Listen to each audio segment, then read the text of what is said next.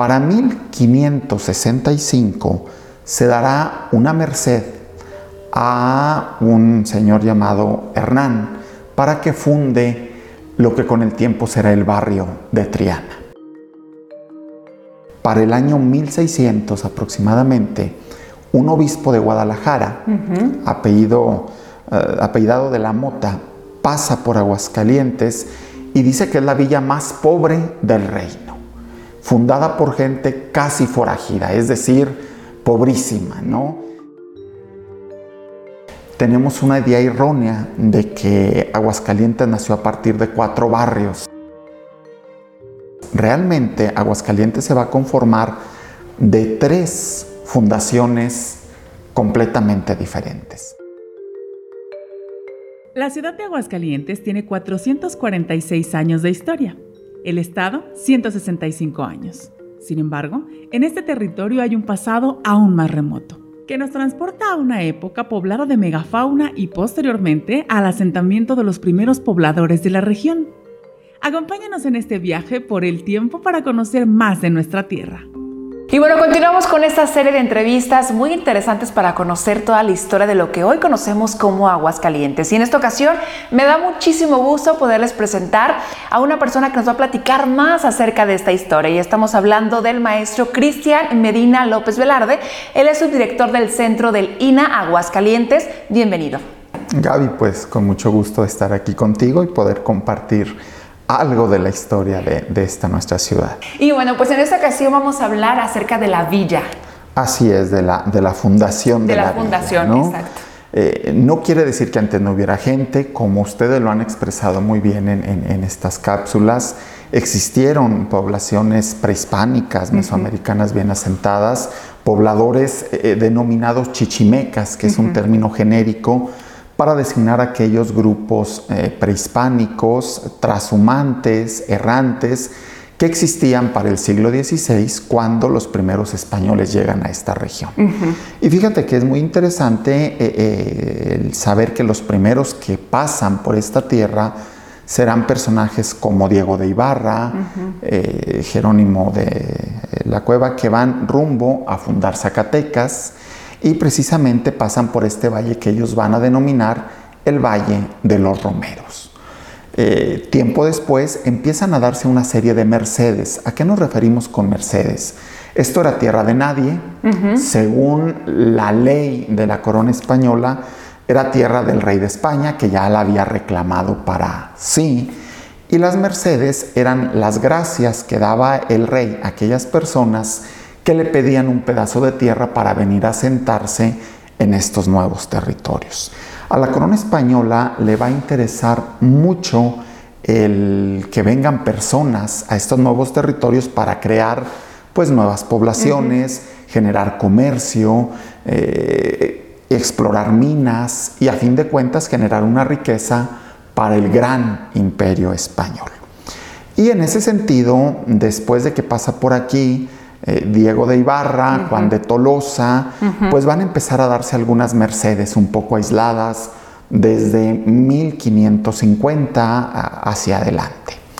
Para 1565 se dará una merced a un señor llamado Hernán para que funde lo que con el tiempo será el barrio de Triana. Fíjate que es muy interesante cómo tenemos una idea errónea de que Aguascalientes nació a partir de cuatro barrios. Guadalupe, San Marcos, El Encino y La Estación. Muchos de esos barrios nacen mucho tiempo después. Realmente Aguascalientes se va a conformar de tres fundaciones completamente diferentes. La fundación de Triana, que después era el barrio del Encino, en 1565 la fundación propiamente de la villa de Aguascalientes, 10 años después, en 1575, un 2 de octubre, y la fundación del barrio de San Marcos, en aquella época un pueblo indígena separado, aproximadamente en 1620. De modo que cuando hablamos de la fundación de Aguascalientes, no podemos hablar de una sola fundación como tal. ¿Qué sucede? Que estas tres fundaciones empiezan a crecer con el tiempo y dan origen a lo que actualmente es la ciudad de Aguascalientes. Debemos de entender en ese contexto que el encino es una fundación más antigua y que la villa como tal nacerá un 22 de octubre de 1575 cuando algunos españoles que se habían asentado en Santa María de los Lagos, hoy Lagos de Moreno, deciden avanzar más hacia el norte, llegan al Valle de los Romeros y muy cerca de un ojo de agua, lo que actualmente es el antiguo balneario del Ojo Caliente, ese ojo de agua termal que escurría, por decirlo así, por todo lo que actualmente es Aguascalientes, por diferentes riachuelos, eh, deciden asentarse y pedir al rey de España la fundación. Obvio, por las distancias, por las comunicaciones de la época, no será el rey de España propiamente el que dé la fundación. Será el doctor Jerónimo de Orozco, representante, por decirlo así, del rey en Guadalajara, el, presidente de la audiencia de Guadalajara, el que en nombre del rey de España otorgue aquel 22 de octubre la cédula de fundación de la villa. ¿Quién va a ser cabeza de estas personas que vienen a fundar? Juan de Montoro, que es el más conocido de los fundadores, eh, Jerónimo de Alarcón y algunos otros acompañantes que venían con él. Se van a sentar muy cerca de lo que era el fuerte o el presidio.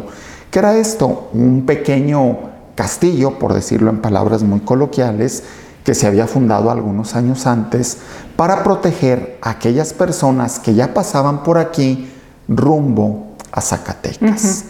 Y esa cédula de fundación pondrá a la nueva población el nombre de la Villa de Nuestra Señora de la Asunción de las Aguas Calientes.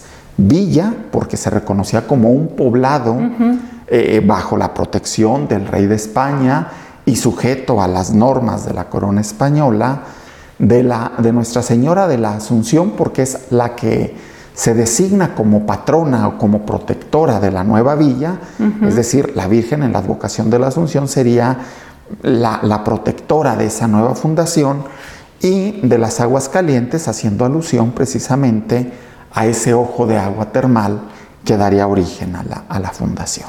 ¿no? A partir de ahí, bueno, nace como tal el núcleo central de lo que con el tiempo se convertirá en la ciudad de Aguascalientes. Qué interesante, Cristian, todo lo que nos platicas. Y sí es cierto, esto de los barrios. Teníamos entendido que eran los cuatro barrios y ya como tú nos explicas, y aparte también en el barrio de Triana, que es el más antiguo, Así también es. muy interesante esa parte. Pero entonces ya cuando se asentan aquí los, los españoles, Todavía quedaban eh, personas eh, de origen de aquí de, México, de aquí de, que eran los principales, y los indígenas. Ellos estaban ya mezclados, eran puros españoles. ¿Cómo eran cuando empieza ya, cuando se forma esta villa? Fíjate que la corona española eh, manejaba dos conceptos de fundación. Las villas, que estaban propiamente dedicadas a los españoles, a los criollos, a los mestizos, y las repúblicas de indios o pueblos de indios, que eran fundaciones exclusivamente para la población indígena. ¿Con qué fin? Uno, que los indígenas pudieran preservar su estilo de vida, sus costumbres, eh, eh, eh, como el tener tierras comunales, tener un cacique o un alcalde que los, los organizara, pidiéndoles algunas cuestiones muy básicas, que reconocieran la autoridad del rey de España, que abrazaran la religión católica como, como propia y que pagaran los tributos que se le tenían que pagar al rey. De modo que ellos tenían, vamos a decir, su privilegio de tener su población aparte para no mezclarse y no verse contaminados con las costumbres de los españoles y de lo que en aquella época ya empezaban a ser criollos y mestizos.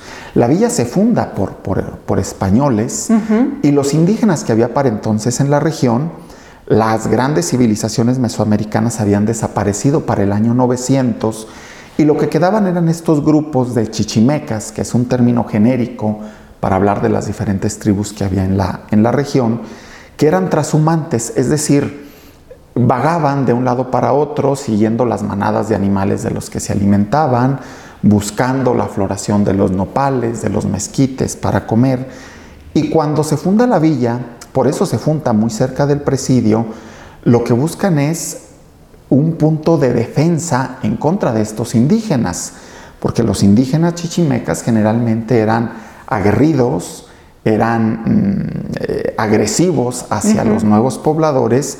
Y bueno, la villa llegó a sufrir varios embates eh, donde los indígenas chichimecas venían, robaban, mataban y escapaban. Tanto así que 25 años después de la fundación, para el año 1600 aproximadamente, un obispo de Guadalajara, apellido, eh, apellidado de la Mota, pasa por Aguascalientes y dice que es la villa más pobre del reino, fundada por gente casi forajida, es decir, pobrísima, ¿no? Debido a que muchos habían vuelto a emigrar debido a estos ataques chichimecas. Coincide con el inicio del siglo XVII que los chichimecas empiezan a ser pacificados, muchos de ellos se refugian más hacia el norte, vamos a pensar en el norte de México, sur del actual Estados Unidos, y el, territorio de Aguascalientes queda en cierta paz para que la villa pueda empezar a prosperar. Y después de, su fundación, y de que en 1600 es una de las villas más pobres, en relativamente pocos años, ya para 1625, 1630, la villa de Aguascalientes empieza a presentarse como una villa importante económicamente hablando. Gracias al paso del camino real de tierra adentro, que pasa precisamente por la, por la villa de Aguascalientes, aquí a escasos 20 metros de donde nos encontramos, y debido a ello cambia definitivamente el rostro de Aguascalientes para convertirse en una villa eh, pujante económicamente hablando. ¿Dónde se van a reunir los indígenas? Precisamente en el pueblo de indios de San Marcos, fundado para 1620, no con indígenas chichimecas, sino con algunos otros indígenas, sobre todo de la región de, los cañones hacia eh, Yahualica y, esta, esta, región de entre Zacatecas y, Jalisco, que fundarán ese pueblo de indios. Con el tiempo, ese pueblo se convertirá en un barrio más y los indígenas de San Marcos y los españoles de El Encino y de la villa de Aguascalientes pues se van a mezclar para dar origen a nosotros, ¿no? Es decir, a esta población mestiza que actualmente habita en la ciudad. Qué interesante, Cristian. Y ahorita que hablabas acerca de esto del Camino Real, ¿a qué se dedicaban los, los, primeros pobladores aquí en Aguascalientes? Pues fíjate que más que a dedicarse a algo, se trataba de sobrevivir, ¿no? Sí, sí, sí. La mayoría de ellos se les dotó de tierras, se les llamaba cementeras, es decir, de un terreno eh, suficientemente amplio para tener su casa y tener sus sembradíos. ¿A qué se dedicaban? A cosechar maíz, frijol, trigo en pequeña escala en un primer momento, es decir, para subsistir y a la crianza de ganado. Lo que sobraba era tierra, de modo que había la oportunidad de crear eh, reses, eh, borregos, chivos y a partir de ahí, eh, más que, que hacer un negocio, sobrevivir a partir de los granos y de la carne que ellos mismos podían ir pues cultivando y, criando. ¿no? Con el tiempo y gracias al mismo paso del camino real, no pasarán muchos años para que haya sobre todo un excedente en ganado y muchos de ellos se conviertan en importantes ganaderos que van a vender la carne de las reses, de los borregos que criaban en Zacatecas, en Guadalajara, en San Luis Potosí. ¿no? De modo que a partir de ahí la villa va a cambiar, convirtiéndose en un lugar importante para la crianza de ganado. Fíjate Gaby que gracias a eso es que Aguascalientes sigue teniendo un importante patrimonio histórico en lo que se refiere a las haciendas. Eh, tenemos muchísimas, haciendas, Chichimeco, Garabato, eh, San Blas de Pabellón, que se fundan precisamente porque los primeros pobladores ven que el negocio redituable, por decirlo así, en el Valle de Aguascalientes será la crianza de ganado. ¿Cuáles son aquí que podemos apreciar, aparte de las haciendas que ya comentábamos, em, los vestigios más importantes que se construyeron en justamente en esa época en donde estaba, en donde se empezó a formar esta villa? Fíjate que vestigios del siglo XVI, es decir, de 1575 a 1600, son extremadamente pocos. Creo que podríamos hablar de dos vestigios en concreto. Uno de ellos, un pequeño arco de cantera que se encuentra en un negocio que está a las espaldas de la catedral, en contraesquina de la catedral, es una tintorería, y en el zaguán de entrada existe un arco que se le llama tequitqui, por el estilo artístico que tiene. Las características de este arco, arquitectónicamente hablando y artísticamente hablando, permiten suponer que ese arco fue parte de una antigua capilla o de alguna casa de las primeras que existieron en la villa de Aguascalientes. Aparte de este arco, remontándonos al famoso presidio que da origen a la villa de Aguascalientes, existe un torreón, es decir, una especie de torre de vigilancia que por las características arquitectónicas que tiene, muy posiblemente pueda pertenecer a aquel antiguo presidio que dio origen a la villa de Aguascalientes. Hay una tradición que dice que se encuentra en un hotel a un lado de la plaza. Lo que nosotros hemos descubierto en épocas muy recientes a partir de investigaciones y sobre todo de la observación de arquitectos e expertos en la materia es que por la calle Juan de Montoro, en una antigua casona llamada la Casona de la Punta que fue restaurada hace aproximadamente tres años, en su segundo patio sí existe un torreón de características defensivas, que aún conserva, por ejemplo, en la parte superior las troneras por las que se podían asomar mm. a disparar, las puertas para salir a los caminos de ronda de las murallas del presidio y que bueno, mm, más de 300 siglos lo dejaron encerrado en medio del patio de una casa. Pero sin duda ese torreón sería uno de los vestigios más antiguos de la fundación de la Villa de Aguascalientes. Qué interesante, Cristian sin duda, Aguascalientes es rico en historia. Muy rico. Y si le escarbamos, vamos a encontrar muchísimo más. Y, como dicen, veto a saber, ¿no? sí, efectivamente. Aguascalientes tiene una historia muy rica desde la época prehistórica con la megafauna. Una historia muy rica en cuestión prehispánica y riquísima en cuestión histórica del periodo novohispano. Desde la fundación de la villa hasta finales de, de principios del siglo XVIII en que México logra su independencia. ¿Y en qué momento, digo, ya para, digamos, cerrar esta época de, Aguascalientes, o bueno, de lo que ahora conocemos como Aguascalientes, pero en qué momento deja de ser la villa para convertirse a Aguascalientes? El título de la villa de, que se le daba a Aguascalientes va a permanecer durante todo 1600, durante todo 1700 y va a ser ya hasta el siglo XIX una vez que Aguascalientes se independiza de Zacatecas y pasa a ser un estado Aguascalientes, que se le dará ya el título de, ciudad en la segunda mitad del siglo XIX y tiene que ver ya más con, las modas de, decir, ya no somos una villa, nos estamos convirtiendo en una ciudad. Pero el título de la villa va a permanecer en el imaginario colectivo hasta finales del siglo XIX. Yo he escuchado entrevistas que, están grabadas de personajes que nacieron en 1885 y que fueron entrevistados en su vejez, 1960, y que todavía platican que ellos de niños les tocaba escuchar que la gente venía a la villa de Aguascalientes, ¿no? De modo que eh, serán muchos siglos en los que Aguascalientes se ha considerado una villa, eh, entendiendo una villa como un lugar próspero comercialmente hablando y con una eh, población pujante económicamente hablando. Cristian, muchísimas gracias por toda esta, esta historia que nos platicas de cómo vamos conociendo más en nuestro, nuestros pueblos, cómo vamos conociendo más donde vivimos y sobre todo que la gente tenga esa conciencia de que, pues la verdad, tenemos un, sinfín de, de, historia. Por ejemplo, eso que nos comentabas acerca de los primeros vestigios. Seguramente hemos pasado muchísimas veces por esa tintorería y ni, por aquí nos pasa que hay una construcción que viene desde muchísimos años anteriores. Así es, creo que lo que tenemos que aprender nosotros como personas de Aguascalientes es a ver nuestro patrimonio con otros ojos, ser turistas en nuestra propia tierra.